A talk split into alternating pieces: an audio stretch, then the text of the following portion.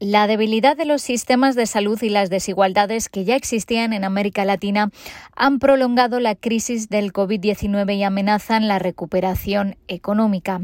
Arrancamos la ONU en minutos con un informe de dos agencias de la ONU que pide que los gobiernos y el gasto público jueguen un papel clave para la recuperación. Soy Beatriz Barral. Y ahora lo que queremos remarcar es que sin salud no habrá recuperación económica sostenible, porque esta crisis sanitaria se ha prolongado, la crisis social persiste, por eso sin salud no habrá esa recuperación económica. Escuchábamos a Alicia Bárcena, la secretaria ejecutiva de la Comisión Económica para América Latina y el Caribe, la CEPAL, que junto con la Organización Panamericana de la Salud pide acelerar los procesos de vacunación, transformar los sistemas de salud, fortalecer la inversión pública y consolidar el estado de bienestar. Carise tiene es la directora de la OPS. Increased public expenditure in health are absolutely critical. Invertir más en salud es absolutamente crítico. Hay que aumentar las inversiones en atención primaria. La región acumula cerca de un 20% de los casos confirmados de COVID-19 y alrededor del 30% de las muertes, a pesar de tener solamente el 8,4% de la población mundial. Además, experimentó la mayor contracción económica de los últimos 120 años y fue la región que tuvo los peores resultados entre todas las regiones en desarrollo. Seguimos hablando de salud porque en Venezuela se han detectado casos de fiebre amarilla, una enfermedad muy contagiosa. Se trata de siete casos, todos confirmados por PCR. De estos, tres fueron asintomáticos y cuatro desarrollaron síntomas. El lugar probable de infección fue la localidad de Carapal, en el estado de Monagas, en el noreste del país. El primer caso notificado fue el de una adolescente de 16 años que estaba vacunada y embarazada y sufrió un aborto cuando se detectó la enfermedad.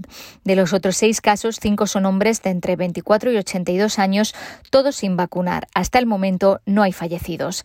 La Organización Mundial de la Salud recuerda Recuerda que Venezuela se considera de alto riesgo para la fiebre amarilla con transmisión endémica del virus. La cobertura de vacunación no es óptima, lo que crea un alto riesgo de transmisión y amplificación de la enfermedad. La OMS recomienda a los viajeros vacunarse antes de viajar al país sudamericano. La organización dice que las autoridades locales y nacionales están llevando a cabo campañas de vacunación, entre otras medidas, para frenar el brote. Todavía sobre Venezuela, el portavoz del secretario general ha confirmado que la ONU ha recibido una solicitud del Consejo Nacional Electoral de Venezuela para el despliegue de un panel de expertos electorales de cara a las elecciones municipales y regionales previstas para el 21 de noviembre.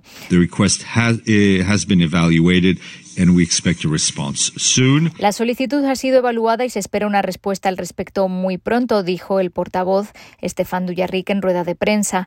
En cambio, aclaró, la ONU no ha recibido solicitud para desplegar una misión de observación electoral más amplia.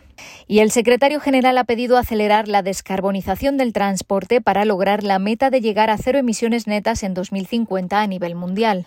El transporte representa más de una cuarta parte de los gases de efecto invernadero y es clave para lograr el objetivo de 1,5 grados del Acuerdo de París.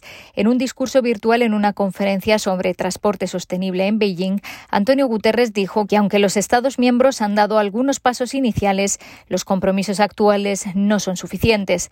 De hecho, dijo, son más coherentes con un calentamiento muy por encima de los 3 grados. El secretario general aseguró que adoptar objetivos más ambiciosos y creíbles que sean realmente coherentes con los objetivos del Acuerdo de París debe ser una prioridad urgente. Hasta aquí las noticias más destacadas de las Naciones Unidas.